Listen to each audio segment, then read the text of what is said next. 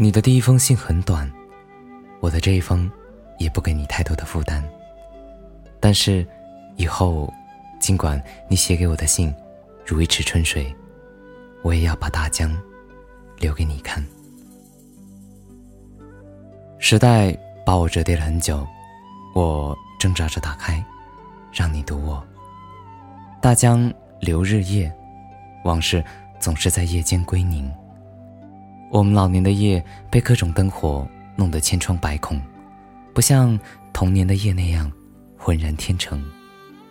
我相信古夜的星光一直在寻找我们，我们天各一方。